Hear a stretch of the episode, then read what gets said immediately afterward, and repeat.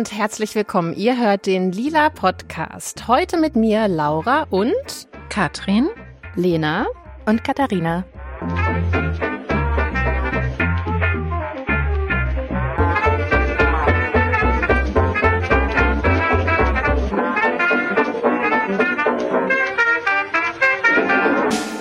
Ja, es ist ja äh, mittlerweile eine äh, gute alte Tradition. Wenn man es zweimal gemacht hat, ist es eine Tradition, ganz offiziell. Am Ende äh, eines jeden Jahres äh, nochmal im gesamten Team so eine, so eine Rückblickssendung zu machen und äh, zu schauen, was war dieses Jahr los, was noch nicht so richtig im Lila Podcast untergekommen ist, was nicht so richtig reingepasst hat. Und genau so eine Folge hört ihr heute. Wir sind im ganzen Team zusammengekommen, auch mit unserer Redakteurin Katharina und ähm, ja, quatschen über äh, Dinge, die uns noch am Herzen liegen als kleinen Rausschmeißer für äh, dieses Jahr. Und den Anfang, den macht Katrin. Was hast du uns für ein, für ein Thema mitgebracht?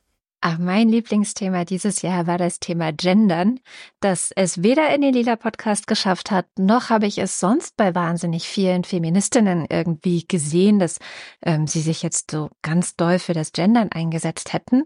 Es war eher ein Thema, das von rechts kam.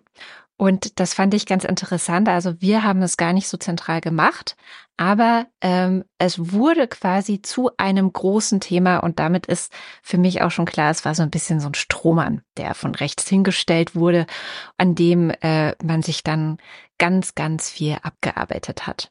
So.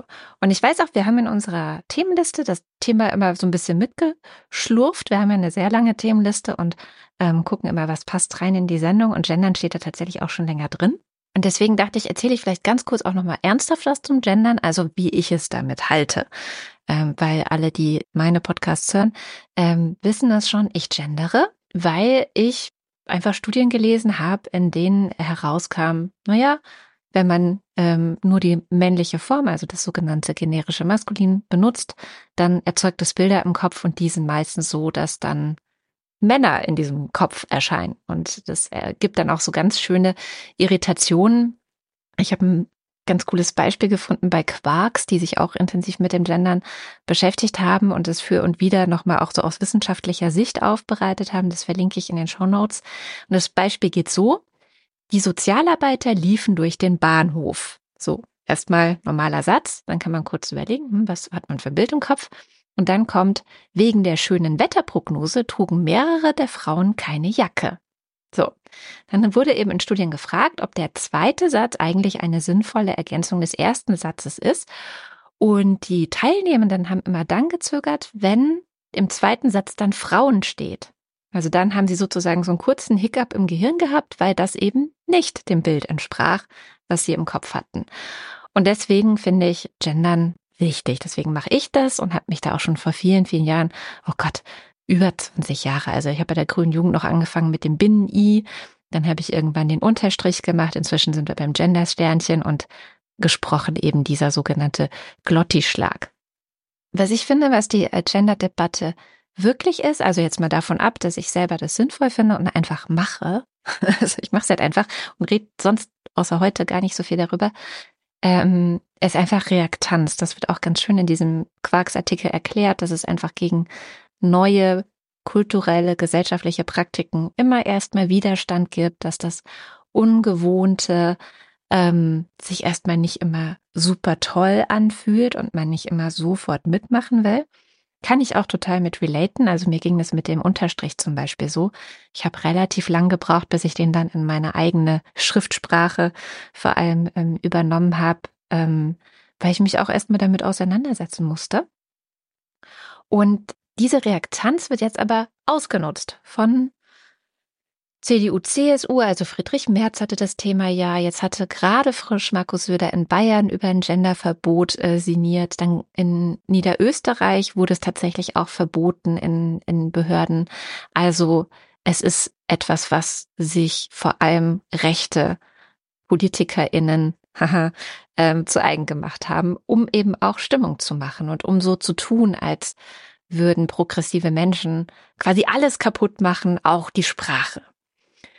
Und ich finde es auch eine ganz interessante Entwicklung, weil ich das Gefühl habe, dass wir sehr viel über das Gendern sprechen, seitdem genau diese Partei oder Parteien, die CDU, die CSU, in der Opposition ist und nicht mehr ganz so viel Aufmerksamkeit bekommt in den Medien und sich auch in anderen Bereichen immer weiter radikalisiert hat, finde ich, ähm, immer mehr in Richtung AfD-Sprech tendiert und gleichzeitig gar keine Konzepte hat für die Herausforderungen, die tatsächlich irgendwie gerade anstehen, was Klimakrise angeht, was die Wirtschaftskrise angeht, also die für die Zukunft keine Antwort haben. Insofern ist es natürlich auch eine wunderschöne Ablenkung, wenn man keine Themen selber setzen kann sonst und keine Vision hat, was man sonst besser machen könnte, dass man eben diese Strohmann-Debatte hinstellen kann. Und ähm, ja, ich habe so ein bisschen das Gefühl, dass diese, ich nenne es jetzt mal rechte Dog Whistle, also weil tatsächlich bei sehr rechten Leuten verfängt es besonders schnell, dass die immer mehr in die Mitte der Gesellschaft kommt, leider. Ähm, ich merke das auch daran, dass in den Kommentaren zu den Podcasts, die ich moderiere, ähm, manchmal eben steht, eigentlich interessanter Podcast, aber das Gendern ist völlig schlimm. Ein Stern. Oder auch wirklich Leute, die uns unterstützen, ähm, zum Beispiel bei Steady, dann schreiben so, ach, ich finde das eigentlich ganz schön, was ihr macht, aber das Gendern, das ist doch total blöd. Und das finde ich schon krass, weil das für mich so zeigt, wie groß das Potenzial auch ist, dass rechte Narrative, und ich meine, nichts anderes ist für mich dieses auf dem Gendern so herumhacken, auch in unsere Hörerschaft letztendlich, jetzt habe ich nicht gegendert, das war Absicht, ähm, rüberschwappt. Also es sind tatsächlich immer Männer, die äh, sowas schreiben. Ich hab, kann mich nicht erinnern, das von einer Frau schon mal ähm, äh, geschrieben bekommen zu haben. Und ich sehe das auch bei anderen Podcasts, die gendern, so in den Apple Podcasts Kommentaren oder so, dass dann ganz oft der eine Stern begründet wird mit dieses schreckliche Gendern, immer wird überall gegendert. Das heißt, die Leute hören auch schon gar nicht mehr zu, sondern sie hören jemand gendert und schon ist es wie so ein Schalter, der in ihrem Kopf umgelegt wird und sie sind voll auf Attacke und werden aggressiv und also man hat so ein bisschen das Gefühl, dass sie ja ihre Emotionen überhaupt nicht mehr eingefangen bekommen. Und äh, deswegen dachte ich, ich spreche das hier mal an und würde aufrufen und mir hoffen, dass wir im nächsten Jahr ein bisschen versöhnlicher mit dem Thema Gendern umgehen. Also erstens, dass Leute, die sonst progressiv sind, die sonst ähm, auch gerne eine bessere Zukunft gestalten wollen, sich vielleicht mal mit den Hintergründen davon auseinandersetzen. Wie gesagt, da gibt es wissenschaftliche Studien zu. Ähm, und vielleicht auch überlegen, warum sie so aggressiv werden, wenn sie irgendwo gegender, gegendere hören. Also weil, was ich spreche, ist ja nur eine kurze Pause und dann das Innen noch hinten dran. Und letztendlich ist das nichts anderes, als wenn ich sage Spiegelei statt Spiegelei oder äh, Veränderung statt Veränderung. Also es sind so ähm, relativ einfache, ja, also es ist einfach etwas, was in der Sprache auch in anderen Wörtern vorkommt. Und vielleicht ähm, kann es ja auch sein, also wie gesagt, ich habe über die letzten 20 Jahre mein Gendern immer wieder verändert. Ich bin mir ziemlich sicher, dass dieses Gendern, wie, es wir, wie wir es jetzt tun, noch nicht der Weisheit letzter Schluss ist. Also es gibt ja auch viele Leute, die dann lieber auf neutrale ähm, Begriffe zurückgreifen, die nicht sagen ForscherInnen, sondern Forschende oder ähm, ja, die einfach versuchen, so neutral, neutral wie möglich zu sein.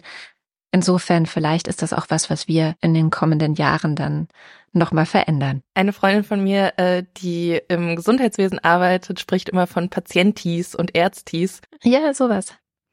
Ja, ich glaube, ähm, es ist ja auch ein, ein Trugschluss zu denken, dass ähm, sich Sprache nicht verändern würde und dass die Sprache, die wir jetzt gerade haben, die wir gerade verwenden, äh, dass die schon immer so war und auch immer so bleiben wird. Also dass Sprache immer im Wandel ist, genauso wie alles andere in der Gesellschaft immer im Wandel ist und ähm, auch die Leute, die heute gegens Gendern wettern, äh, ganz anders sprechen, als ihre Großeltern oder Urgroßeltern ähm, vor Jahren gesprochen haben das ähm, vergessen diese Leute, glaube ich, einfach häufig. Also, ähm, dass es kein Naturgesetz ist, dass Sprache so manifestiert ist, wie sie es jetzt gerade eben ist.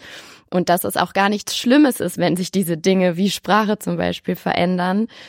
Mm, ich habe auch gerade gedacht, dass äh, als du so ein bisschen ausgeholt hast und erzählt hast, dass es wahrscheinlich häufig auch gar nicht wirklich um die Sprache geht und um die einzelnen Wörter, sondern dass das Gendern so ein bisschen stellvertretend eben ist für alles, was ich jetzt mal als progressiv und links beschreiben würde. Und ähm, da wird das Gendern ja dann gerne irgendwie so als Aufhänger für, für alles verwendet, was ja sich irgendwie mh, mm, was konservativen und rechten Leuten irgendwie ein Dorn im Auge ist. Ähm, Gleichberechtigung zum Beispiel. ähm, und das finde ich irgendwie auch, finde ich auch super schade. Aber ist auch was, was ich nicht nur bei PolitikerInnen äh, beobachte, sondern irgendwie, ja, also im Comedy-Bereich zum Beispiel, oder ist es auch ganz extrem, weiß nicht, ob ähm, ob euch das auch begegnet ist in dem Feld. Aber ich habe gestern durch Zufall so ein Video von Mario Barth gesehen, der mir eingespielt wurde. Oh Gott. Der am Anfang sein. Also ja, ganz schlimm, aber selbst der stürzt sich auch aufs Gendern, wo man so denkt, hey, ist doch also ist doch gar nicht dein, dein Thema. Aber auch der ähm, hält es für, für nötig und ganz wichtig, am Anfang seiner Show erstmal lang und breit zu erklären, warum er nicht gendert und warum er das auch ganz wichtig findet und kriegt dann einen riesen Applaus von seinem Publikum und man denkt so, oh Gott. Auch gendern, ganz ehrlich. Also falls irgendeiner heute hier in dieser Arena sitzt und glaubt, ihr könnte so ein Genderprogramm machen, letzte Chance zu gehen. Ich werde heute Abend nicht gendern. Also falls irgendeiner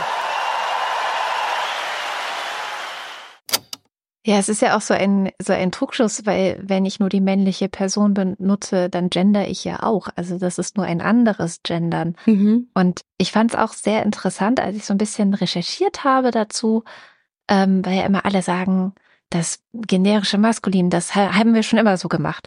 Und das stimmt auch gar nicht. Wenn man tatsächlich ein bisschen zurückgeht, ein paar hundert Jahre zurückgeht, ähm, findet man schon auch die weibliche Form zu verschiedensten Berufen und Ausdrücken ähm, in, der, in der ganz normalen deutschen Sprache. Also es hat durchaus eine längere Geschichte als das generische Maskulinum auf eine Art. Ja, und bei bestimmten Begriffen ähm, machen wir es ja auch. Also Krankenschwester zum Beispiel ist ja irgendwie dann immer die weibliche Form. Also je nachdem, von was wir sprechen, ähm, gendern ja auch konservative und rechte Leute in der Regel, ne, in ihrem normalen Sprachgebrauch. Aber das geht dann irgendwie so unter. Das war übrigens auch das, was mich überzeugt hatte vom Unterstrich dann irgendwann. Also ich hatte das Binnen-I benutzt und dann hat immer, gab es manchmal so, nicht immer, aber gab es manchmal so Beschwerden, dass sich ähm, Trans- und, und äh, nicht-binäre äh, und Interpersonen damit ausgeschlossen fühlen würden. Und ähm, ja, dann habe ich irgendwann mal verstanden und fand es wirklich auch schlüssig, dass so dieses Unterstrich benutzen ein, eine Art politisches Projekt ist. Also, dass man damit eben auch zeigt, so, hey, ich will niemanden ausgrenzen, ich will inklusiv sprechen, ich mache mir darüber Gedanken und es ist mir ein Anliegen. Und wie gesagt, vielleicht ist das noch nicht der Weisheit letzter Schluss. Wissen wir jetzt, der Unterstrich ist inzwischen auch wieder abgelöst. Aber zu zeigen, so, hey, irgendwie mach mir darüber Gedanken, mir ist das wichtig, ähm, finde ich eigentlich ein ganz gutes Argument dafür. Laura, was hast du denn uns für ein schönes Thema mitgebracht? Ja, weiß ich noch nicht, ob das so schön ist, aber es äh, schließt nahtlos äh, eigentlich an, an, an dein Thema. Ich ähm, äh, sag mal, schnallt euch an. Ich bin ein bisschen eskaliert bei der Recherche und äh, musste mich selbst und meine eigenen Gedanken äh, wieder so ein bisschen einfangen.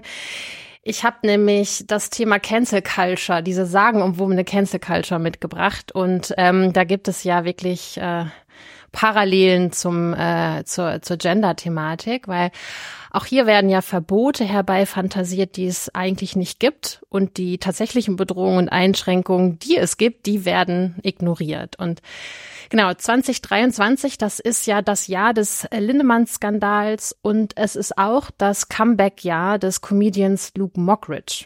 Und äh, um die beiden soll es jetzt aber im Detail gar nicht gehen, sondern eher um das, was sich halt dann eben am Ende dieses Jahres 2023 daran zeigen lässt.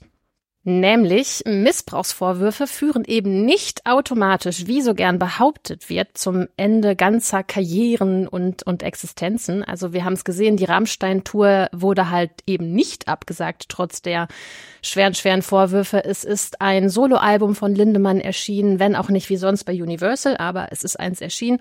Und sogar auf Solotour ist Till Lindemann gegangen. Und ähnliches lässt sich auch über den Comedian Luke Mockridge sagen. Der hatte ja eine ja, selbstgewählte Pause gemacht und ist 2023 und 2024 mit einem Bühnenprogramm auf Tournee. Er hat jetzt ganz frisch einen Sendeplatz bei Sat 1 bekommen und eine Doku angekündigt. Also beide Herren sind nun wirklich nicht äh, gecancelt. Der Vollständigkeit halber erwähne ich jetzt auch nochmal, in beiden Fällen wurden die Ermittlungen eingestellt aus Mangel an Beweisen. Aber, und auch das gehört meiner Meinung nach zur Vollständigkeit dazu, das ist eben nicht gleichbedeutend mit einem Beweis von Unschuld. Das wird ja auch ganz gerne mal verwechselt. Und jetzt könnte man sich fragen, ja, okay, was heißt denn das jetzt? Heißt das Cancel Culture gibt es gar nicht? Und das sagen ja auch viele, dass es Cancel Culture nicht gibt. Und ich würde sagen, das ist halt genau dieses Spektrum, auf dem sich der Begriff bewegt. Ja, also wir haben am einen Ende die Behauptung, die Cancel Culture, die bedrohe die Meinungsfreiheit und die Debattenkultur. Äh, da möchte man sich auch das ein oder andere Mal fragen, welche Debattenkultur eigentlich genau? Und auf der anderen Seite ist eben dann die andere Behauptung, nämlich dass Cancel Culture, die, die gibt's gar nicht, die existiert gar nicht. Und was ich finde, was man sehr, sehr gut rund um diesen Begriff beobachten kann, das ist halt vor allen Dingen ein medienwirksames Aneinander vorbeireden in verkürzten Extremen. Auch da sind wir irgendwie wieder nah an dieser Gender-Thematik. Und ich finde, in dieser Form sind beide Enden falsch. Ja, also das fängt für mich schon an bei dem Begriff selber. Kleiner Recap. 2014 äh, zum ersten Mal in diesem Internet aufgetaucht, damals noch als, als harmloses Verb, ohne die Culture hintendran, äh, war es ja erstmal der Versuch, einfach auf Fehlverhalten aufmerksam zu machen, Konsequenzen zu fordern. Und dieser Begriff hat sich entwickelt. Wir wissen es mittlerweile äh, alle äh, zu so einem abstrakten Überbegriff, sage ich jetzt mal, für Dinge, die es aber eigentlich alle schon länger gibt und die mitunter auch mit feineren, trennungsschärferen Begriffen äh, besser umschrieben werden. Aber äh, das nur einmal am Rande. Also wir reden hier auf jeden Fall von einer Bandbreite. Ja, also es liegt ja ordentlich was dazwischen zwischen dem Gedanken, nee, vielleicht sollte ich dieser Person jetzt nicht mehr auf Instagram folgen und eben dem Aufruf zum Boykott von, was weiß ich, Büchern, Lesungen oder Veranstaltungen. Und ähm, vielleicht auch das mal ganz kurz erwähnt. Ich finde, man kann von dem Mittel Boykott halten, was man möchte. Aber wenn wir jetzt das Wettbewerbsrecht mal gerade außer Acht lassen, dann ist auch ein Boykottaufruf grundsätzlich erstmal legitim, so im Sinne der Meinungsfreiheit. Und was ja war das eigentlich Problematische ist, das ist ja die Zweitkarriere dieses Begriffs Cancel Culture, äh, nämlich eben als Kampfbegriff äh, von rechts außen bis rein in die politische Mitte. Ja, also in einem Atemzug mit Gender Gaga, wir hatten es gerade, mit Wokeness, äh, wird hier dann so eine Bewegung fantasiert, so eine Gefahr von links, ein wütender Mob, ideologisch, emotional, äh, identitätspolitisch, die Meinungsfreiheit unterdrückend. Und äh, spannend an dieser ganzen Kiste ist ja die Frage, wer wird denn eigentlich gecancelt und wer wird nicht gecancelt? Und wann nennen wir es canceln und wann juckt es eigentlich niemanden? Und äh, das ist eine Frage, die hat Margarete Stokowski schon 2020 aufgeworfen in einem ihrer Spiegeltexte am Beispiel Idil Baida oder Hengame Yakubi Farah.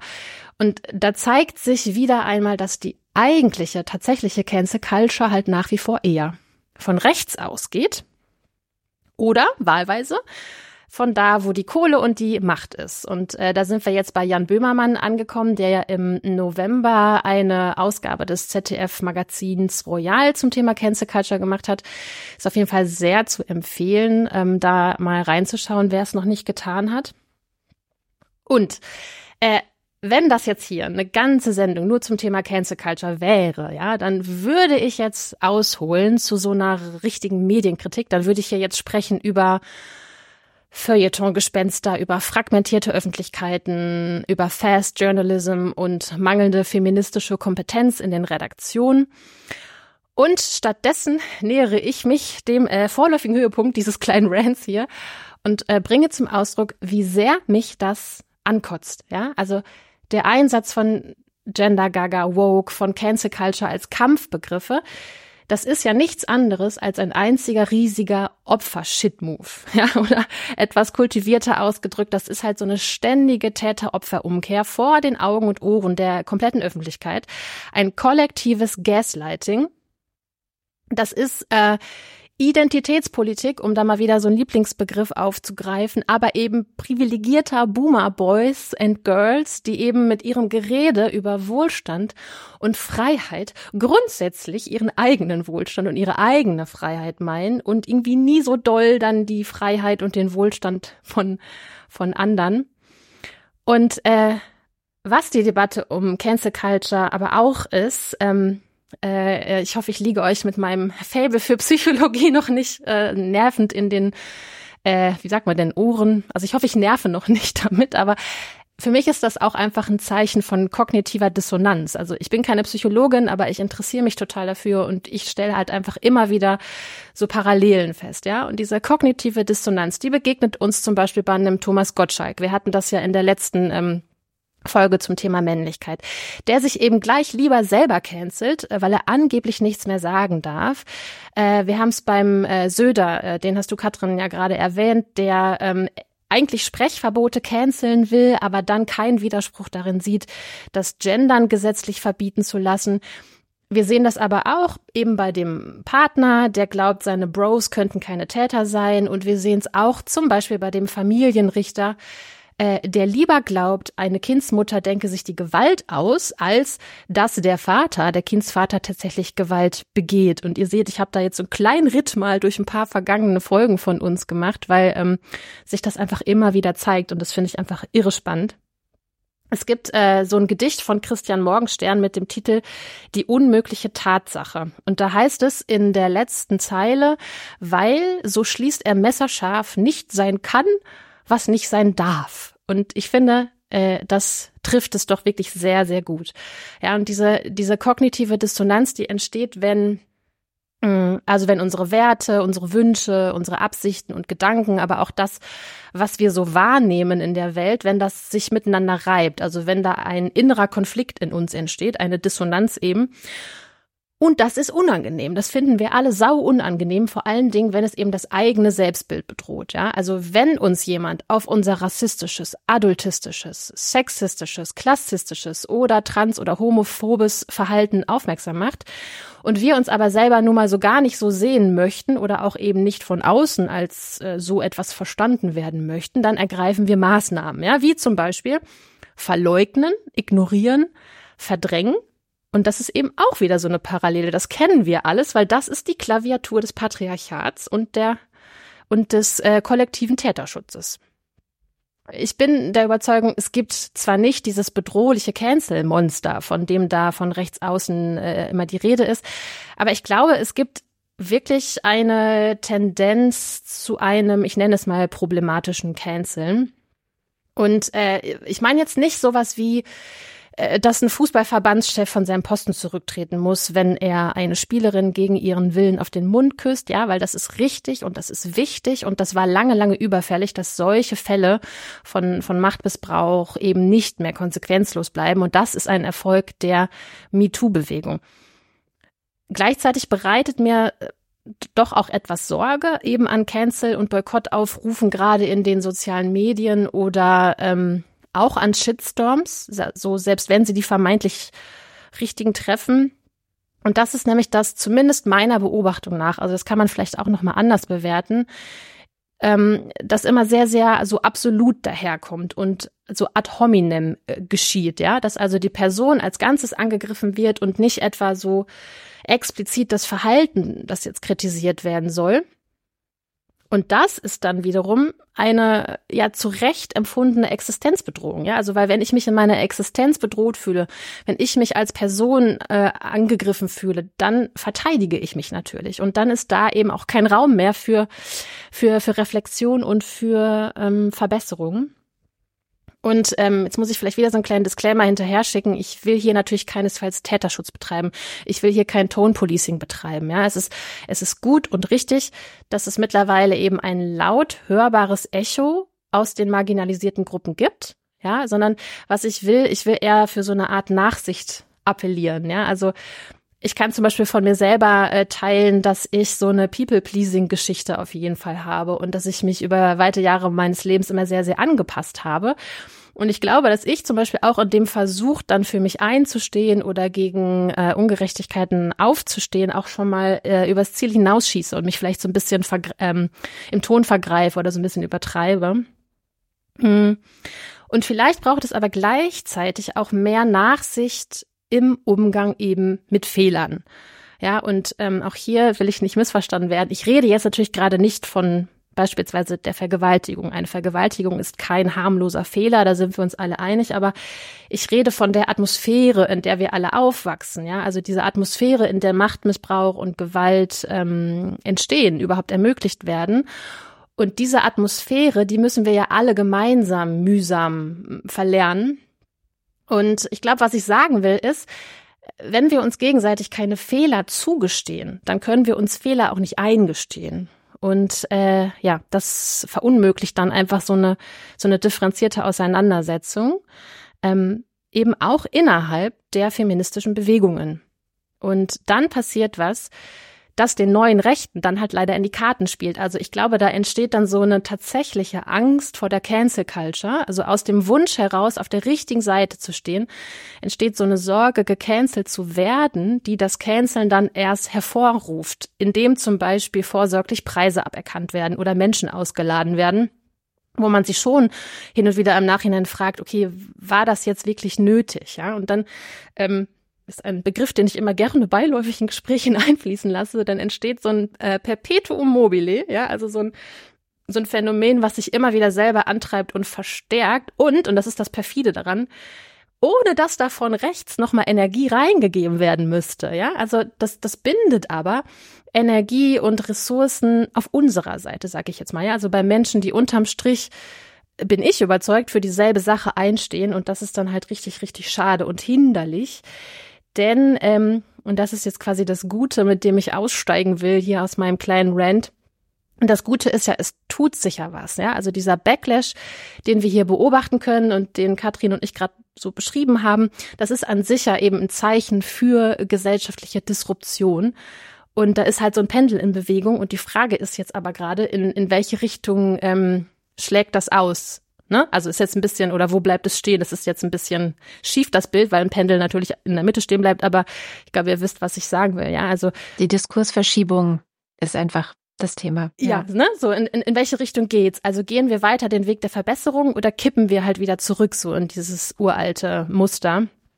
Und ähm, Genau, und was das halt alles politisch so bedeutet und welche Partei uns dann in ein paar Jahren regieren könnte, ähm, das macht mir halt große Angst so. Ja, finde ich super äh, wichtig, auch weil es eben so eine, mir ist sofort eingefallen der Begriff Moral Panic auch in dem Zusammenhang, weil das nämlich etwas ist, was von rechts auch betrieben wird, so zu tun, als sei hier irgendwie das Abendland am Untergehen, weil irgendwelche Feministinnen, Antirassistinnen äh, und andere Menschen, die es einfach, denen es einfach nur darum geht, diskriminierungsfrei und inklusiv in der Gesellschaft zusammenzuleben und auch Rücksicht aufeinander zu nehmen, dass die halt mal was kritisieren. Und das ist eh das Ding, dass so ganz viele Menschen irgendwie verwechseln, dass Meinungsfreiheit bedeuten würde, man würde dann auch nicht kritisiert für das, was man gesagt hat. Also das finde ich immer so lustig, weil die meisten, die vom Canceln schwadronieren, sind nicht gecancelt worden. Sie haben einfach nur was gesagt, wofür sie Kritik bekommen haben, was auch Teil der Meinungsfreiheit ist, halt der Meinungsfreiheit der anderen Leute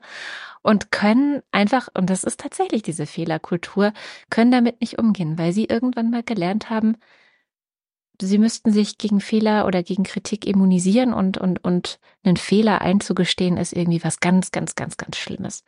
Ich fand das jetzt aber auch nochmal einen sehr guten Reminder zur Selbstreflexion von dir, Laura, weil ich merke das schon bei mir selber auch manchmal, wenn ich weiß nicht, neues Wissen habe, wenn ich mich mit einem neuen Thema auseinandergesetzt habe, gerade auch so in, ne, so egal welches feministisches Thema, ähm, dann manifestiert sich dieses neue Wissen, das ich habe, ganz, ganz schnell bei mir im Kopf zu so einem, das ist doch jetzt Allgemeinwissen. Das, also das kann ich doch jetzt bei allen voraussetzen, ist doch jetzt total klar. Ähm, also ne, diese neuen Erkenntnisse, die bei mir selber erstmal auch Aha-Momente waren, wo ich ähm, Neues irgendwie, also in neue Richtungen geschaut habe, wo ich vielleicht nochmal was gelernt habe mit Blick auf die Diversität, Sensibilität oder oder oder.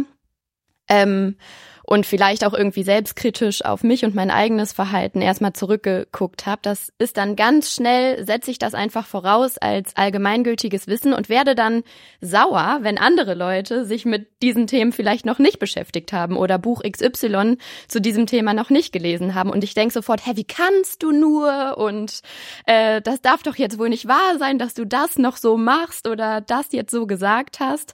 Und reflektiere mich da dann aber ganz oft selber irgendwie auch zu wenig an der Stelle, dass ich dann überlege, ah, okay, vor einem halben Jahr, gut, war mir das vielleicht auch noch nicht in, in der Form so klar. Und ähm, ne, also so ein bisschen diese Strenge vielleicht dann auch manchmal abzulegen äh, mit Leuten, die vielleicht einfach auf ein anderes Wissen zurückgreifen an bestimmten Stellen oder das ist ja dann auch manchmal nur die Art und Weise, wie man dann auf bestimmte Dinge reagiert. Ja, für mich, ich mache da den Unterschied zwischen ähm, tatsächlichen Opfern und Leuten, die nur rumopfern. Also wenn jemand in der Gesellschaft wirklich wahnsinnig viel Diskriminierung erfährt, ähm, schwarze Menschen, Transpersonen, äh, Personen mit Behinderung, dann haben die für mich ein, also die bekommen bei mir ein, ein größeres, einen größeren Darfschein für Wut und auch meine unsachliche Äußerung, weil ich so denke, ey, die müssen so viel Shit jeden Tag ähm, irgendwie aushalten. Da verstehe ich, dass die Lunte ein bisschen kürzer ist. Wo ich es nicht verstehe und auch nicht akzeptiere, ist, wenn extrem privilegierte Leute die bisher einfach nur ohne jede Kritik, also das ist ja diese Gewohnheit, sie können machen und tun und sagen, was sie wollen, sie haben einfach Macht, sie sind, ähm, ja, es, also dass sozusagen diese Leute rumopfern, weil sich das verändert hat und sie das nicht mehr einfach so können. Und da, da bin ich dann auch eher gnadenlos. Also es ist dann eben ein nach oben treten und kein nach unten treten mehr. Ich glaube, da ist so der große Unterschied, den ich auch ziehen würde. Ja, und äh, das ist jetzt ein noch etwas unreifer Gedanke, aber wo du gerade gesagt hast, du differenzierst zwischen tatsächlichen Opfern und Rumgeopfere. Vielleicht gibt es sowas ähnliches auch ähm, für Täter, weißt du? Also, oder, ne, das ist halt, man kann schon ja auch noch im öffentlichen Diskurs differenzieren zwischen tatsächlichen Tätern und eben Allies, die eigentlich bemüht sind, sich zu reflektieren und sich zu verbessern und ähm, aber vielleicht einfach noch Leerstellen haben, die sie eben noch nicht entdecken konnten und noch nicht bearbeiten konnten und dann da halt einfach so ein bisschen wohlwollender so miteinander zu sein. Und das beobachte ich halt vor allen Dingen auch im halt in so linken Kontexten und in unseren feministischen Bubbles, ja, dass man sich dann da irgendwie gegenseitig an die, an die Gurgel geht, weil man jetzt halt eine falsche Formulierung benutzt hat oder irgendwas noch nicht so richtig geblickt hat und aus Versehen reproduziert. Und ähm, ja, ne, also wenn man da irgendwie dann mit so einer Angsthaltung sich bewegt in diesen Räumen, ist es ja auch irgendwie der Sache nicht dienlich. Ja, und vor allem, ich glaube, was dazu kommt, sind eben die Mechanismen von sozialen Medien. Voll. Wo sich Empörwellen einfach super schnell entwickeln und ja auch profitabel sind, muss man leider sagen. Also das ist halt ähm, so ein bisschen das Problem, dass das noch mit dazu kommt und glaube auch dazu führt, dass wir oft gnadenloser sind, als wir es im realen Leben wären, wenn wir jetzt einer Person gegenüberstehen. Einerseits und andererseits die Belohnung für diese Gnadenlosigkeit auch riesengroß ist und viel, viel größer, als sie im realen Leben wäre. Lena, sind wir da nicht schon voll bei deinem Thema? Ja. ich wollte gerade sagen, das passt eigentlich doch ganz gut jetzt zum nächsten Thema. Genau, ich habe ähm, heute mitgebracht ähm, Sophie Passmann und ihr aktuelles Buch Pick Me Girls. Mhm, genau, beides, also sowohl die Autorin Sophie Passmann als auch ihr Buch äh, wird aktuell oder wurde dieses Jahr, ich würde mal so sagen, recht kontrovers diskutiert, gerade auch in feministischen Kreisen. Mhm. Und ich glaube, deswegen, ja, fand ich es irgendwie spannend, mich selber auch nochmal so ein bisschen differenzierter mit dem Buch auseinanderzusetzen und mit euch ähm, heute so ein bisschen drüber zu diskutieren. Was steht eigentlich drin im Buch und äh, welche Aussagen wurden sich da so rausgezogen an unterschiedlichen Stellen im, im Netz oder auch in Podcasts und so weiter? Und was steht aber denn eigentlich wirklich im Buch? Also ich habe gedacht, ich erzähle gleich noch mal so ein bisschen. Ähm, was das Thema des Buches ist. Und dann habe ich, wie gesagt, so ein paar Kritikpunkte mitgebracht, ähm, die ich gerne mit euch diskutieren wollen würde. Ähm, das Thema des Buches ist, wie der Titel schon sagt, das Phänomen des Pygmy Girls. Pygmy bedeutet auf Deutsch übersetzt nimm mich und das Phänomen des Pygmy Girls beschreibt eigentlich Frauen, die sehr viel dafür tun, ähm, in Form ihres Verhaltens oder auch ihres Aussehens Männern zu gefallen. Entweder einem bestimmten Mann oder einfach äh, Männern in, im Allgemeinen. Und dieses Gefallen wollen, das passiert in der Regel über die Abgrenzung zu Frauen und zu weiblichen Eigenschaften. So nach dem Motto, guck mal, ich bin so und so und damit bin ich ganz anders als andere Frauen, als die typische Frau. Ähm, Passmann definiert das in ihrem Buch so, ich zitiere, die einzige Charaktereigenschaft des Pygmy Girls ist die Tatsache, dass sie versucht, anders als andere Frauen zu sein. Andere Frauen werden dabei immer über weibliche Klischees definiert. Oberflächlich, leicht hysterisch, unentspannt, essgestört und so weiter. Anders als andere Frauen zu sein bedeutet meist einfach mehr wie Männer zu sein. Das sagt Sophie Passmann selber und ähm, sie sagt dazu auch, dass Frauen dieses Pick-me-Girl-Verhalten eben nicht an den Tag legen, weil sie Bock drauf haben oder weil sie irgendwie Lust haben, in Konkurrenz zu anderen Frauen zu stehen, sondern dass das Patriarchat Frauen ganz häufig äh, zu diesem Verhalten zwingt. Genau, Passmann erklärt auch ähm, ganz zu Anfang im Buch, dass eben Mädchen schon ganz, ganz früh lernen, dass die Anerkennung von Jungs die wichtigste Währung eigentlich ist.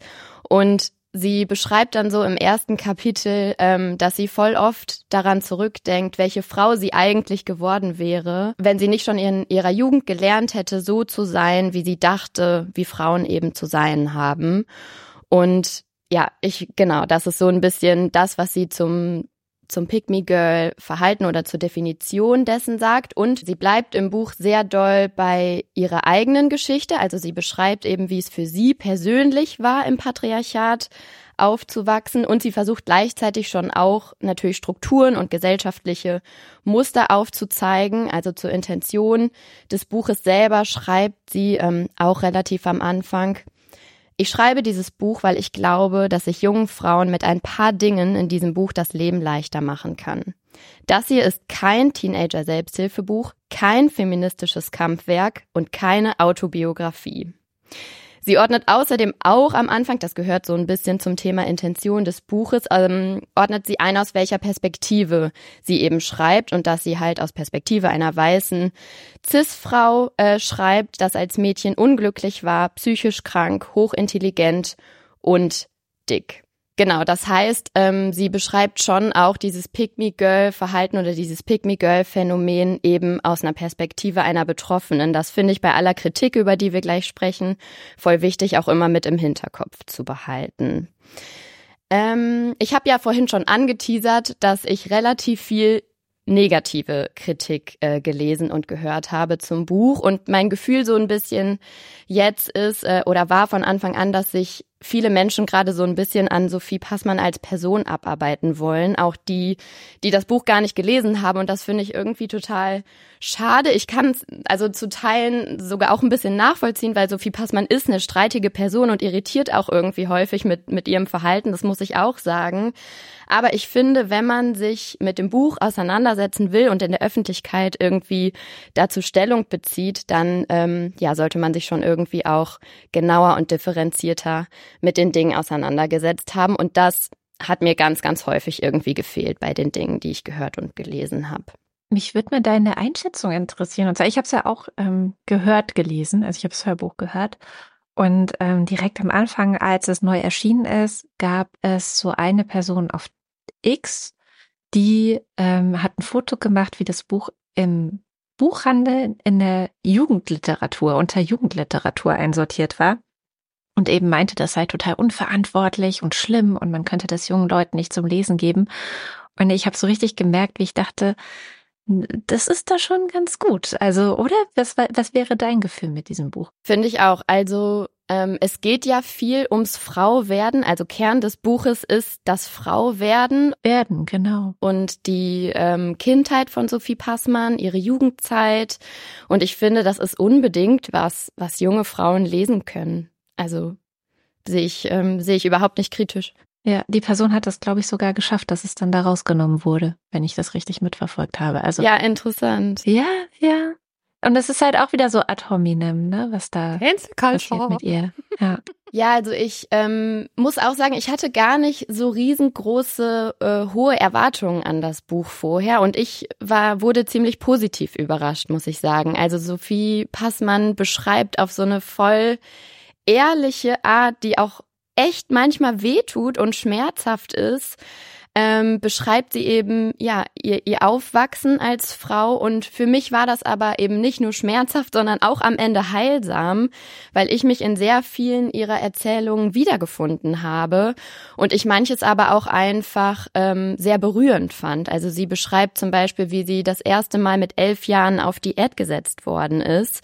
Und zwar so richtig krass mit ähm, wöchentlichem Wiegen und alles in Tabellen eintragen und so. Und ich fand es voll voll schlimm, so zu lesen, wie so einem elfjährigen Mädchen ja wirklich einem Kind beigebracht und erklärt wird, wie falsch ihr Körper ist und dass sie jetzt unter großem Leid irgendwie versuchen muss, diesen Körper zu korrigieren. Ähm, und ja, gerade da würde ich eigentlich sagen, Kinder und Jugendliche, vielleicht auch Eltern, können dieses Buch äh, ruhig lesen. Ähm, wo ich mich auch voll wiedergefunden habe, ist das Thema, in dem sie beschreibt, wie sie so ihre eigenen Interessen, eigentlich so ein bisschen ihre, ihre eigene Persönlichkeit häufig in heterosexuellen Beziehungen mit Männern verloren hat in der Vergangenheit. Also, dass sie angefangen hat, plötzlich, wenn sie einen Mann gedatet hat oder kennengelernt hat, sich für seine Interessen mit zu interessieren und darüber irgendwie so ein bisschen ihre eigenen Interessen eben verloren hat. Und das kenne ich auch von mir selber. Also es ist gar nicht so, dass, dass dann irgendwie die Männer sagen, ah, du musst dich jetzt hier für mein Hobby mit interessieren oder so, aber es passiert voll automatisch, ähm, dass sich Frauen Männern irgendwie angleichen oder anpassen. Das beobachte ich auch in meinem Freundeskreis gar nicht so selten. Ähm, dass Frauen dann irgendwie auf einmal anfangen, die Regeln von Basketballspielen zu lernen und da jeden Freitag mit am Feld stehen und so. Oder weiß ich nicht, am, am Wochenende Kuchen zu backen, weil der Typ, den sie gerade daten, irgendwie Konditor ist und das dann alles ähm, so intrinsisch irgendwie spannend finden. Und ähm, genau, da habe ich mich irgendwie, ja, wie gesagt, auch ein bisschen ertappt gefühlt oder das auch so in, in meinem Umfeld so ein bisschen wieder gesehen. Manchmal ja vielleicht auch, wenn ich da kurz einhaken darf, weil es eben andersrum viele Männer gibt, die nicht unbedingt ein Interesse für vermeintlich klassisch weibliche Hobbys haben und sagen, nee, ähm, keine Ahnung, ich will jetzt hier keine Klischees bedienen, aber ähm, ich will nicht mit zu deiner Häkelgruppe oder ähm, keine Ahnung. Auch viele Typen, die ich in der Vergangenheit kennengelernt habe, die erstmal so getan haben, als würden sie sich überhaupt nicht für die Serien interessieren, die ich gucke. Und dann aber ab Folge zwei oder drei äh, wollen sie doch auch wissen, wie es bei Love Island weitergeht. ähm, aber ja, also das kenne ich auf jeden Fall auch. Ja, das stimmt. Das ist so ein bisschen dieses Ding, wenn man eine Gemeinsamkeit finden will, vielleicht auch als Paar, dann passiert das häufig über die Interessen des Mannes und weniger vielleicht über die Interessen der Frau. Also es mag natürlich auch anders sein, aber ich habe dieses Muster auf jeden Fall wiedererkannt, das Sophie Passmann im Buch beschreibt. Mm, und von diesen Dingen gab es eben eben eine Reihe von Themen, zum Beispiel, also eigentlich mein dollsten Identifikationsmoment hatte ich, als Sophie Passmann im Buch beschreibt, dass sie, egal wie sie aussieht gerade oder in welchem körperlichen Zustand sie sich gerade befindet, so nenne ich das jetzt einfach mal, dass sie immer bemerkt, ähm, ob sie gerade gesellschaftlichen ähm, Schönheitsnormen entspricht oder eben nicht. Ähm, und zwar bei ganz vielen Situationen im Alltag. Also bei der Arbeit, beim Treffen mit Freundinnen, beim Einkaufen, ähm, beim Besuch bei der Ärztin, immer. Sie merkt einfach, werde ich gerade als schön wahrgenommen oder als weniger schön. Ähm, eben auch in Situationen, in denen ihr Aussehen eigentlich äh, gar nicht im, im Zentrum stehen sollte, ist das irgendwie was, was im Hintergrund so die ganze Zeit mitläuft und ihr so ein bisschen zeigt, welchen Wert habe ich eigentlich gerade in der Gesellschaft. Und ähm, ich glaube, man nennt das ja auch so ein bisschen äh, Pretty Privilege, dieses Phänomen, dass man einfach Vorteile hat in unterschiedlichen Lebensbereichen, wenn man Schönheitsidealen entspricht und auf der anderen Seite eben automatisch Nachteile dadurch, wenn man diesen Schönheitsidealen weniger entspricht. Und Sophie Passmann kennt eben beides. Also sie kennt beide Seiten, dass auf der einen Seite das ignoriert werden, das unsichtbar sein, das ja voll schnell auf die Kumpelbank abgeschoben werden, ähm, wenn sie diesen Schönheitsidealen weniger entspricht und auf der anderen Seite eben das Gefühl, das sie bekommt, wenn sie als begehrenswert wahrgenommen wird. Und das fand ich irgendwie so ehrlich und da konnte ich irgendwie voll gut auch wieder zu relaten. Also ich muss sagen, dass ich schon häufig in meinem Leben auch von Pretty Privilege profitiert habe. Also ähm, muss ich jetzt schon dazu sagen, dass ich in vielen Kontexten als normschön irgendwie durchgehe und da jetzt irgendwie nicht kein Riesenthema mit habe. Aber ich merke, wie krass sich das ändert, je nachdem, wie ich mich gerade kleide, ob ich gerade geschminkt bin oder nicht und vor allem auch daran, wie viel ich gerade wiege. Also ich ich finde das super scheiße und Sophie Passmann, äh, muss ich an der Stelle dazu sagen, findet das selber auch super scheiße. Ähm, aber ich muss ihr an der Stelle einfach recht geben. Also je nachdem, oder die Tatsache, wie mein Körper aussieht, hat sehr großen Einfluss darauf, wie ich mich durch die Welt bewege. Und ich glaube, das geht sehr, sehr vielen Frauen so. Mm, und das fand ich einfach schön, dass sie diese grausame Realität irgendwie so ehrlich beschreibt und ähm, genau, ich fand das, wie gesagt, sogar auch ein Stück weit heilsam, das so, das so in, in diese ehrlichen Worte gefasst zu bekommen. Und genau zu diesem Thema gab es aber wahnsinnig viel Kritik, ähm, die ich gelesen habe. Also ich habe ganz oft zum Beispiel gelesen, dass Sophie Passmann äh, sexualisierte Gewalt verherrlichen würde. Und da wird sich ähm, immer auf eine Passage im Buch bezogen, wo sie schreibt, ich zitiere nochmal, ich weiß, dass ich heute besser aussehe als mit Anfang 20. Ich weiß das, weil ich heute öfter sexuell belästigt werde. Und sie schreibt tatsächlich dazu, dass sie früher ganz oft neidisch auf ihre Freundinnen war, die zum Beispiel gecatcalled wurden, weil sie vermeintlich besser ausgesehen haben als Sophie Passmann selber in ihrer Jugend. Aber was dann in, in dieser Kritik ganz oft nicht weiter mitbesprochen oder mitgesagt wird, ist, dass Sophie Passmann das selber total verurteilt. Also sie schreibt zum Beispiel auch, ich zitiere wieder, ich weiß aus eigener Erfahrung, welche absurden Level von Gehirnwäsche man mit Anfang 20 in der Regel schon hinter sich hat, die einen an den Punkt bringen, neidisch zu sein auf die sexuellen Belästigungen anderer. Ich will jetzt nicht zu viele Textpassagen irgendwie vorlesen, aber sie schreibt da ganz, ganz viel zu, wie schlimm das ist, wenn man als junges Mädchen neidisch darauf ist, dass andere äh, sexualisierte Gewalt in welcher Form auch immer erfahren. Und sie beschreibt auch, das sind keine Komplimente, das weiß sie heute, ähm, sondern dass sexualisierte Gewalt immer eine Machtdemonstration ist, etc. etc. Also das, genau, war mir irgendwie wichtig klarzustellen, weil ich das häufig gelesen habe, ähm, im Internet oder auch in Podcasts gehört habe. Genauso wie ähm, ich hier und da gelesen habe, dass Sophie Passmann im Buch anderen Frauen dazu raten würde, sich Schönheitsoperationen zu unterziehen. Und auch hier würde ich sagen, muss man richtig lesen. Also sie schreibt zwar, dass sie Eingriffe hat machen lassen äh, in ihrer Vergangenheit, sich aber sehr wünschen würde, dass sie sich eben weniger für ihren Körper und für ihr Aussehen schämen würde, so dass sie nicht den Drang verspüren würde oder verspürt hätte, sich operieren zu lassen. Ähm, und dass sie halt sehr lange davon überzeugt war, dass ihr Aussehen eine Zumutung für andere ist, für ihr Umfeld ist und dass sie schon heute zufriedener mit ihrem Aussehen ist. Das sagt sie schon, weil sie viel dafür getan hat. Aber sie schreibt auch, ähm, noch ein Zitat, würde ich heute nochmal entscheiden können, würde ich das ganze Geld, das Geld, das sie für Schönheitseingriffe ausgegeben hat, lieber in Therapie investieren. Also auch das reflektiert sie ja an der Stelle und sie beschreibt einfach ihren Umgang mit ihrer Scham und das ist nicht zu verwechseln mit einem Ratschlag. Also sie, sie ähm, beschreibt das nicht als Ratschlag, sondern sagt einfach, das war mein Umgang damit. Ähm, Genau, ein, einen letzten Kritikpunkt habe ich noch. Ähm, und zwar, dass Sophie Passmann keine Lösungsansätze für junge Frauen im Buch anbieten würde, ähm, die halt mit ihrem Körper strugglen und dass sie damit ja eigentlich dann die patriarchalen Zustände und Zwänge mehr oder weniger akzeptieren würde, weil sie sich denen einfach beugt. Und dazu würde ich sagen, mh, mm, es stimmt, dass sie nicht direkte Ratschläge liefert, ähm, wie man in dieser Welt, in dieser patriarchalen Welt mit sich und seinem Körper irgendwie Frieden schließen kann.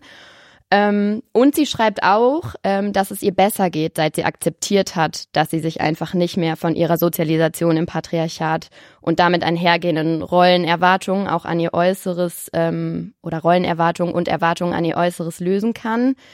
Aber ich habe mich an der Stelle schon gefragt, kann man ihr das, kann man ihr das vorwerfen? Also ich glaube eigentlich fast nein, weil so wie dieses Buch auch aufgebaut ist und so wie dieses Buch beschrieben ist, fühlt sich Sophie Passmann gar nicht in der Position, jetzt anderen Frauen oder Mädchen gute Ratschläge ähm, geben, zu geben ähm, weil sie vielleicht selber diesen Frieden auch mit ihrem Körper noch gar nicht geschlossen hat. Und sie beschreibt ja auch sehr, sehr ausführlich, warum das so ist und an welchem Punkt sie da gerade ist. Und in dem Zusammenhang habe ich mich einfach gefragt, was erwarten wir eigentlich von, von so einem Buch? Was erwarten wir auch von einer Sophie Passmann, die natürlich in der Öffentlichkeit steht und so ein bisschen Schnittstelle auch zwischen Mainstream und Feminismus ist? Ähm, und ich habe mich gefragt, ob nicht einfach ein Buch auch eine Erzählung äh, der eigenen Geschichte ähm, sein darf oder ähm, eines Ist-Zustands. Und müssen wir immer, wenn wir ein feministisches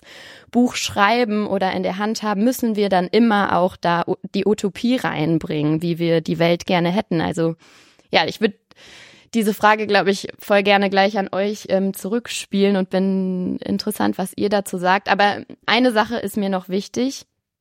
Ähm, und zwar will ich jetzt auch keine komplette Lobeshymne auf Sophie Passmann und dieses Buch äh, jetzt in der Folge abliefern. Also es gibt auf jeden Fall Dinge, die man kritisieren kann. Ich finde auch gar nicht alles toll, was im Buch steht. Ähm, ich hätte mir einige Sachen auch anders gewünscht. Ähm, nur eben genau diese Beispiele, die ich gerade mitgebracht habe, sind aus meiner Perspektive einfach falsch. Was aber eben nicht bedeutet, und da sind wir auch wieder bei Cancel Culture und sich gegenseitig kritisieren, was nicht heißt, dass man nicht auch Sophie Passmann für Verhaltensweisen oder für Dinge, die im Buch stehen, nicht auch kritisieren kann. Das würde ich sagen, sollten wir sogar tun und müssen wir auch tun. Ähm, genau, aber eben vielleicht auf einem bisschen differenziertere Weise. Also was ich zum Beispiel ähm, schade fand, ist, dass sie am Anfang des Buches eben sagt, dass sie sehr bei ihrer eigenen Perspektive bleibt und gleichzeitig aber den Anspruch erhebt, für alle zu sprechen.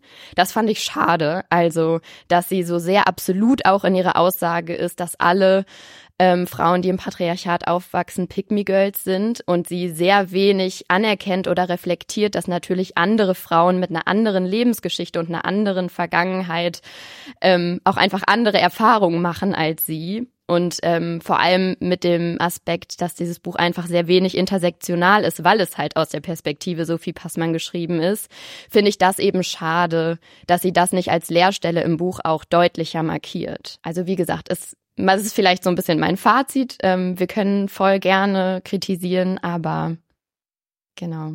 Ich glaube, das ist äh, voll das Dilemma. Also genau jetzt diese letzte Stelle, was du gesagt hast, weil ich habe das Buch auch gelesen. Ich habe es ähm, sehr gerne gelesen, auch eben wegen dieser Reminiszenz an die eigene Jugend, was du was du beschrieben hast. Und aber ich glaube einfach als so ähm, bereits sehr feministisch gebildete Leute ist es halt kein Buch, was einen jetzt groß vom Hocker haut. Ne? Unter anderem auch eben wegen dieser fehlenden intersektionalen Perspektive, was du gerade gesagt hast.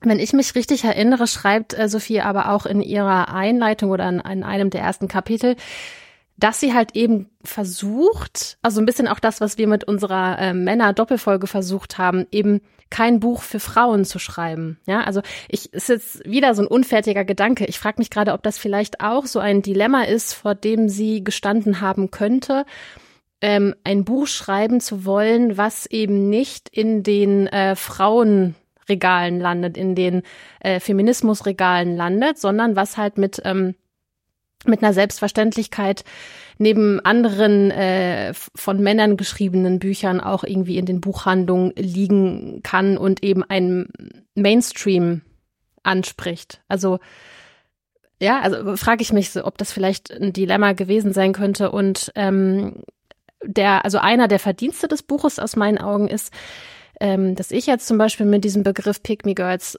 viel sensibler umgehe, weil ich ähm, habe mir den auch irgendwie so so angeeignet und worauf sie ja aber auch hinweist und das finde ich ist ein richtiger Hinweis, dass wir uns als Feministinnen eben untereinander dann auch wieder so zerfleischen und einander einteilen in gute Feministinnen und schlechte Feministinnen. Und ähm, das ist ja quasi pick me on another level. Also pick me weil ich bin die bessere Feministin, weil ich mache das und das nicht oder ich habe das und das erkannt. Und das ist ja irgendwie auch nicht so geil. Ne? Tatsächlich waren das die Stellen, an denen ich mich manchmal auch ein bisschen geschämt habe. Also gerade auch so für unsere feministische Bubble, die sehr, sehr judgmental sein kann, was sie sagt das eigentlich auch ganz schön irgendwo in dem Buch, dass das eigentlich das größte Pick-me-Girl-Verhalten ist. So, ne? Also die anderen sind alle doof, ich bin die beste Feministin. Also das ultimative Pick-me-Girl ist eigentlich das, das alle anderen Pick-me-Girls nennen. Obwohl man da ja schon auch sagen muss, bei, dass es bei diesen innerfeministischen Kämpfen dann in der Regel nicht um die männliche Anerkennung geht, sondern um die Anerkennung von, weiß ich nicht, anderen Feministinnen oder so. Aber trotzdem funktioniert die Dynamik gleich. Ja, absolut. Aber ja, ich fand, ich weiß noch, ich habe dir geschrieben, Laura, als du gefragt hast, ob man es lesen sollte, ähm, dass es auf jeden Fall kein großer feministischer Wurf ist. Ich an vielen Stellen sehr nicken musste, aber man keinen grandiosen Gedanken verpasst, den sonst noch niemand hatte, wenn man es nicht liest. ja, trotzdem habe ich es gern gelesen. Also, ja. Eben, ich auch. Und ich, ich würde mir auch zum Beispiel wünschen, dass meine Tochter es liest, weil es tatsächlich für mich sich anfühlt wie so ein kleines Antidot gegen bestimmte Fallen, die beim Erwachsenwerden einfach für Frauen auf dem Weg rumliegen. Und das, deswegen, ja, finde ich es auch gut, dass es dieses Buch gibt, dass es äh, auf der Bestsellerliste stand und ich finde es auch gut, wenn es in der Jugendabteilung äh, in der Buchhandlung steht. Und ich meine, die, die Reise hört ja da nicht auf. Also im besten Fall ist es so eine Einstiegslektüre. Äh, es hat mich ein bisschen erinnert an How to be a Woman von Caitlin Moran. Das ist so eine englische, britische Autorin, die auch dick war und eben sehr ähnliche ja, so ein bisschen auch dieses, wie, wie ist man eigentlich eine Frau? Das ist ja auch letztendlich die Frage von Sophie Passmann. Wie bin ich denn die Frau oder welche Frau hätte ich denn sein können? Oder also wie, wie, wie schaffe ich es, diese, diese Spannungen und diese ganzen Struggles, äh, die man als Frau ungefragterweise übergestülpt bekommt, äh, zu, zu managen in meinem Leben? Es ist lustig, weil also ich habe es jetzt nicht gelesen, deswegen kann ich nur aus dem schöpfen, was ihr erzählt habt oder was ich über das Buch gelesen habe. Aber ich musste denken an Not That Kind of Girl von Lina Dunham. Also es reiht sich so ein bisschen ein in ein ja autobiografische Auseinandersetzung mit dem Frausein von verschiedenen popkulturellen Feministinnen. Ich glaube, das ist auch das Kennzeichen. Das sind popkulturelle Feministinnen, alle drei weiß. Und ich glaube, die kriegen alle drei, soweit ich das mitbekommen habe, auch ähnlichen Shit dafür, dass sie eben aus einer weißen Perspektive, die teils ziemlich privilegiert ist, ähm, ihre eigene Geschichte einfach aufschreiben. Und da denke ich so, naja, wessen Geschichte sollen sie denn sonst authentisch aufschreiben können? Also klar, diese Leerstelle zu benennen ist immer nochmal wichtig, aber ja, naja. Katharina. Ja, vielleicht kann ich genau ganz gut anschließen beim Thema. Ähm, es ist nicht das feministische Meisterwerk, aber vielleicht ein ganz schöner erster Berührungspunkt. Und zwar ähm, geht es jetzt unter anderem um den Barbie-Film.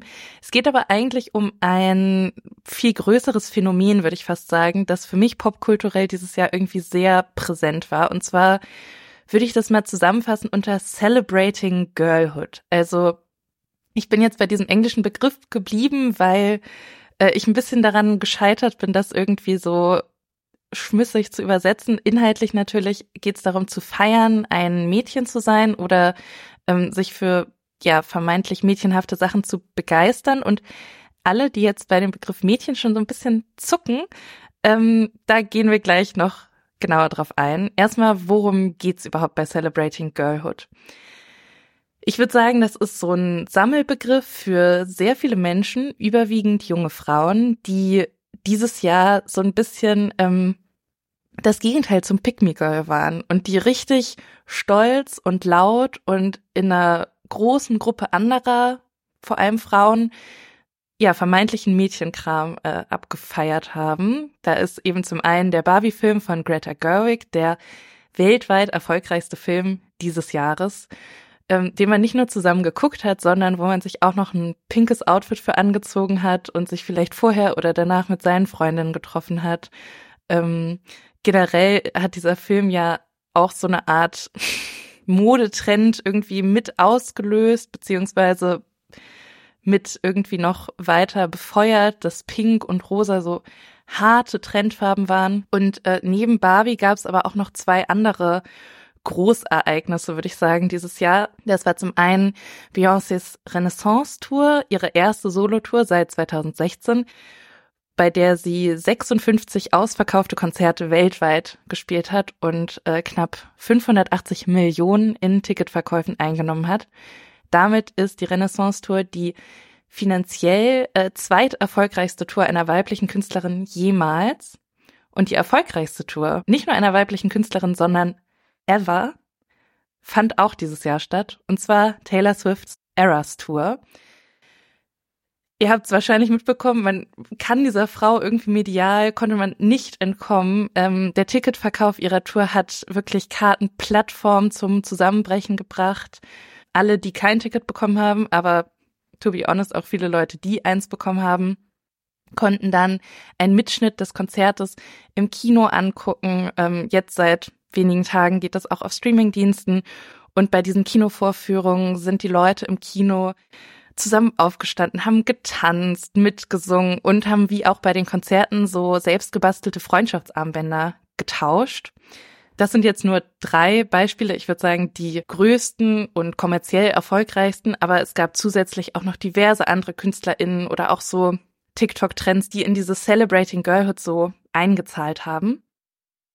Zum, zum Begriff finde ich, das ist so ein bisschen paradox, weil auf der einen Seite versuchen erwachsene Frauen ja seit Jahren nicht mehr als Mädchen bezeichnet zu werden. Ähm, wieder ein kleiner Rückbezug zur letzten lila Folge Amen Okay, wo HörerInnenfragen beantwortet werden und wo ihr, Laura und Lena, ja auch über Thomas Gottschalk sprecht, der Cher, eine Frau in ihren 70ern als Mädchen bezeichnet.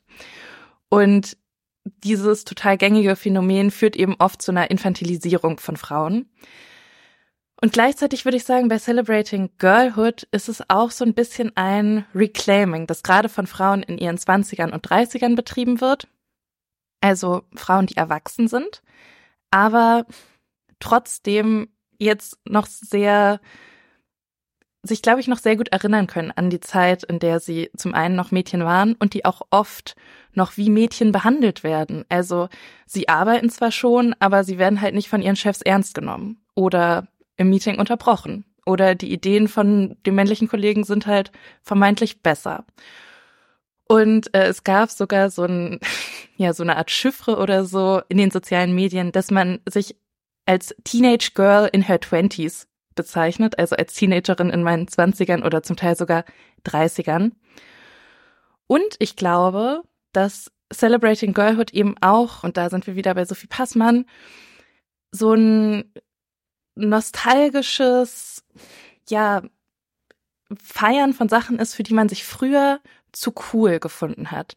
Dass man jetzt ohne Scham sagen kann, ich finde diese Musik gut, ich schaue diese Filme und äh, das nicht der der Pate sein muss oder Matrix, sondern dass eben auch der Barbie-Film sein darf und man sich ganz unironisch für Musik und Filme von Frauen für Frauen interessieren kann und zum Beispiel auch für Mode oder Make-up.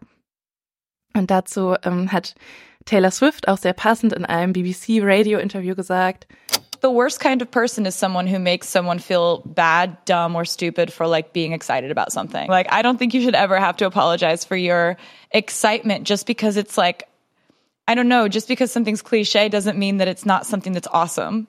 So, jetzt aber die große Frage, wie feministisch ist dieser Girlhood Trend oder ja, Bewegung ist vielleicht ein bisschen viel gesagt. Das kann man nicht so pauschal beantworten, weil das halt ein sehr breiter Begriff ist und auch eine sehr, sehr heterogene Gruppe umschließt. Ähm, insgesamt kann man aber schon sagen, gerade bei Barbie und Taylor Swift geht es oft um die Repräsentation einer weißen und auch normschönen Weiblichkeit, die in vielen Punkten auch sehr an den Male Gaze angepasst ist. Dazu, wie feministisch jetzt der Barbie-Film ist, ähm, habe ich leider das Gefühl, kann ich hier aufgrund der Kürze dieser Folge jetzt gar nicht so intensiv eingehen, aber ich habe ein paar Artikel für die Shownotes rausgesucht. Ähm, was man, glaube ich, dieser dieser Girlhood-Gemeinschaft vielleicht zugute heißen kann, ist, dass es, glaube ich, für viele Menschen so ein Ausbruch aus einer Welt, in der wir die ganze Zeit mit Krisen konfrontiert sind, bietet und auch eine Gemeinschaft, die sich zwar Girl vorne draufgeschrieben hat, aber in der prinzipiell alle willkommen sind, unabhängig von Gender, Geschlechtsidentität und auch Alter. Trotzdem ist dieses Celebrating Girlhood an vielen Stellen auch entpolitisiert und sehr konsumorientiert. Und ich glaube, dass es jetzt eine gesamtgesellschaftlich größere Anerkennung dafür gibt, für diese vermeintlich weiblichen Hobbys oder KünstlerInnen, ähm, liegt eben auch daran, dass sich damit sehr, sehr viel Geld verdienen lässt. Also Konzerttickets sind einfach absurd teuer geworden dieses Jahr. Kinotickets sind sehr teuer. Der Taylor Swift-Film hat überall äh, 19,89 Euro ähm, gekostet als Referenz auf ein Albumtitel, was im ersten Moment vielleicht ganz funny ist, aber einfach fucking 20 Euro für ein Kinoticket sind sehr viel Geld. Und selbst bei diesen wholesome Freundschaftsarmbändern geht's am Ende eben auch oft nur um den Verkauf von sehr billig produzierten Plastikperlen.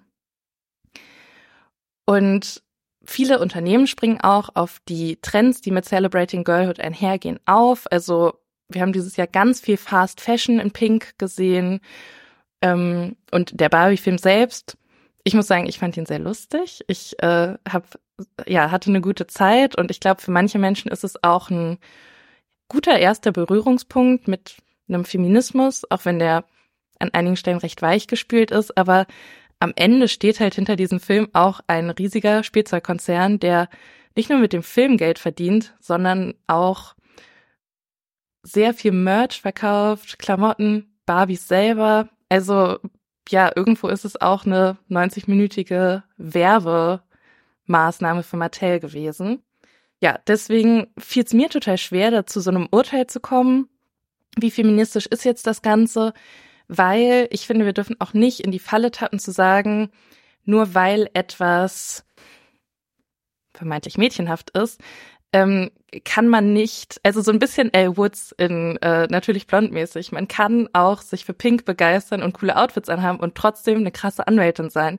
Man kann auch Mädchenkram, nenne ich es jetzt mal in Anführungszeichen, cool finden und sich politisch engagieren und äh, in Argentinien zum Beispiel haben sich die Swifties, als Taylor Swift dort ein Konzert gespielt hat, organisiert und sich zusammen gegen den rechtspopulistischen Millet, also den Kandidaten in der Präsidentschaftswahl, laut gemacht und versucht, seinen Wahlsieg zu verhindern. Also ich glaube, dieser gemeinschaftliche Aspekt ist auf jeden Fall etwas, was auch eine politische Schlagkraft haben kann. Und ähm, es lohnt sich natürlich trotzdem kritisch zu hinterfragen, geht es gerade um Konsum, um das Aufrechterhalten des Kapitalismus oder geht es wirklich um Zusammenhalt und Solidarität? Aber ich finde, wir sollten vorsichtig sein und irgendwie niemandem absprechen, dass wir das Patriarchat auch in süßen Outfits stürzen können, wenn wir das wollen. Ich hoffe, wir können es wegtanzen. Das wäre schön. Das schließt ja ganz schön an den Spruch von Emma Goldman an, die mal gesagt hat, It's not my revolution if I can't dance to it. Sehr mal. Und zu Taylor Swift-Songs kann man jetzt sehr gut tanzen. Ja, eben. Ähm, habt ihr den Barbie-Film gesehen eigentlich? Ja. ja. Mhm. Ich fand den auch super. also ich wurde sehr gut unterhalten und auch da, ne, klar, wenn man sich mit mm, mit feministischen Dingen schon länger auseinandersetzt, dann war da jetzt nichts Neues drin. Aber mein Herz ist aufgegangen, als ich, ich habe den Film in, äh, in Aarhus geschaut, in Dänemark, und da war so eine Clique von, von Jungs, die waren so 13, 14 Jahre alt und die sind da irgendwie zu sechs oder zu siebt in diesen Film gegangen. Und mein Herz ist aufgegangen. Also ich fand das, fand das irgendwie so cool, diese, diese ähm, Jungs-Clique zu sehen. Ähm, und die haben diesen Film abgefeiert. Und das ist schon, ja, glaube ich, so eine Steuerung gegen so eine internalisierte Abwertung von Weiblichkeit oder von ja, Dingen, die typischerweise eher Mädchen und Frauen toll finden. Und ich glaube, da kann ein Barbie-Film, der eben voll in dem Mainstream angekommen ist und von ganz, ganz vielen Leuten und von einer breiten Zielgruppe geschaut wird, kann da schon was gegen tun. Und das cool. Ja, ja, ich finde auch irgendwie, manchmal finde ich die Vorstellung auch ein bisschen realitätsfern, dass wir von so Mainstream-Kunst, ob jetzt musikalisch oder im Kino, erwarten, dass das die Revolution irgendwie auslöst, weil natürlich ja sich das in der Regel ausschließt, viele Menschen ansprechen und sehr radikal, sehr radikale Forderungen. Und ich finde auch so ein erster Kontakt ist ja manchmal schon ganz gut und zum Beispiel über diesen Taylor Swift-Film, also ich habe viele Videos von Frauen gesehen auf TikTok, die erzählen, dass sie äh, zu Tränen gerührt waren, weil sie halt in diesem vollen Kinosaal waren, voller zum Teil auch Mädchen, Teenager und junger anderer Frauen und alle so aus einer Kehle Fuck the Patriarchy mitgesungen haben und das für viele eben ähm, ja, dass diese Musik zum Teil dann Mädchen damit in Kontakt bringt, sehr viel früher, als das vielleicht in unserer Generation irgendwie der Fall war. Voll. Also ich, ich dachte gerade so, es it sets a tone. Also wenn im Mainstream sowas stattfindet, dann schafft es einfach einen Raum, einen sehr großen Raum für einen anderen Ton, einen anderen Umgang miteinander, ein anderes über Diskriminierung oder Geschlechterrollen oder das Patriarchat nachdenken. Und das finde ich so berührend auch einfach, ja, tatsächlich, weil das wäre vor zehn Jahren zum Beispiel noch völlig undenkbar gewesen, glaube ich. Ich habe den, ich habe den Barbie-Film ja auch im Kino gesehen und ähm, äh, ich hatte ein Gefühl, da im Saal sitzend mit den Leuten um mich herum, also so ein Gemeinschaftsgefühl, wie ich das, glaube ich, zuletzt äh, mit elf Jahren hatte, als ich mir den ersten Harry Potter Teil im Kino angeguckt habe. Was man jetzt aus heutiger Perspektive natürlich eben aufgrund der transphoben Äußerungen von J.K. Rowling auch alles noch mal ein bisschen anders ähm, betrachten muss. Ähm, aber dennoch, also dieses, ne, dieses äh, aufgeregte, äh, erwartungsfreudige, gemeinschaftliche mit mit mit halt einem kompletten Kinosaal. Ich meine, bei welchen Kinofilmen hat man das schon? Also, ne, ich hatte es wie gesagt zuletzt bei ähm, Harry Potter und ich hatte es äh, beim Barbie-Film und was ja aber beim Barbie-Film total besonders ist, ich glaube nicht, dass das jemals ein Film vorher versucht oder geschafft hat. Ähm, das ist ja ein Film von Frauen für Frauen gewesen, also Frauen und äh, andere Geschlechter, aber halt eben nicht, woran wir ja sonst immer so gewöhnt sind, ne, dass wir halt als als Frauen eben mit in die Filme von Männern gehen, die immer dann diesen Allgemeinheitsanspruch erheben. Also ich, ich kann das gerade nicht so gut in Worte fassen, aber man, also ich saß halt in diesem Film und ich dachte die ganze Zeit so, oh, cool, irgendwie so, das ist, hey, das ist für mich gemacht, für mich und meine, meine Peers hier so und ähm, ich meine, ja, also wann wann gab's das schon mal? Es ist irgendwie schon schon krass, dass dem äh, dass dem Film das gelungen ist. Aber also sämtliche Kritikpunkte, die du aufgezählt hast, ja, absolut muss man irgendwie auch immer mit ähm, mit nennen, aber vielleicht ist das so eine kleine, so eine Art trojanisches Pferd, so ein kleines feministisches trojanisches Pferd, ähm, äh, das so ins Patriarchat reingeschmuggelt wurde. und ich finde, es darf ja auch beides sozusagen koexistieren. Also ich kann eine sehr gute Zeit mit dem Barbie-Film haben oder mich tatsächlich war einer der schönsten Momente dieses Jahr, als ich Taylor Swift-Tickets dann endlich geschafft habe zu kaufen. Und trotzdem kann ich das kritisch hinterfragen und politisch irgendwie mehr wollen, als dass Markus Söder sich den Barbie-Film anguckt. So. Ja, das Aushalten von Gleichzeitigkeiten und auch manchmal von widersprüchlichen Gleichzeitigkeiten, ne? Das ist irgendwie was, mm, was mich auch stets begleitet.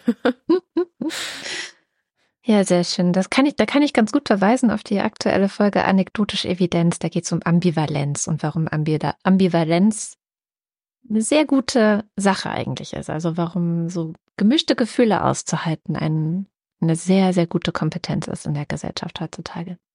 Und wir haben auch eine Folge gemacht zu ähm, Sophie Passmanns Buch tatsächlich. Kommt alles in die Shownotes. Hier gleich mal Werbung gemacht. ja, sehr schön. Das war doch ein launiger äh, Ausblick aus dem Jahr 2023 in das Jahr 2024. Wir hoffen, dass ihr uns dann auch wieder gewogen bleibt und ähm, ja, wir können jetzt schon versprechen, dass wir spannende Themen äh, für das kommende Jahr geplant haben. Sind emsig dabei, die vorzubereiten. Also immer schön auf den Podcatcher gucken, wenn was Neues drin ist.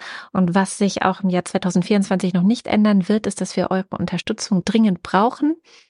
Das heißt, ähm, wir wissen noch nicht, wie es nächstes Jahr wird, aber in diesem Jahr ist der Werbemarkt leider ein bisschen eingebrochen und ähm, gerade auch die nicht ganz so riesengroßen Promi-Podcasts ähm, leiden besonders darunter. Deswegen, je mehr wir dank euch unabhängig von Werbung werden können, desto sicherer ist es, dass wir alle zwei Wochen einen lila Podcast in euren Podcatcher reinschmeißen können. Alle Wege, wie ihr uns unterstützen könnt, findet ihr natürlich wie immer auf lila-podcast.de. Und damit wünschen wir einen guten Rutsch und ähm, ja, einen guten Start. ja. Bis nächstes Jahr. Tschüss. Ciao. Tschüss.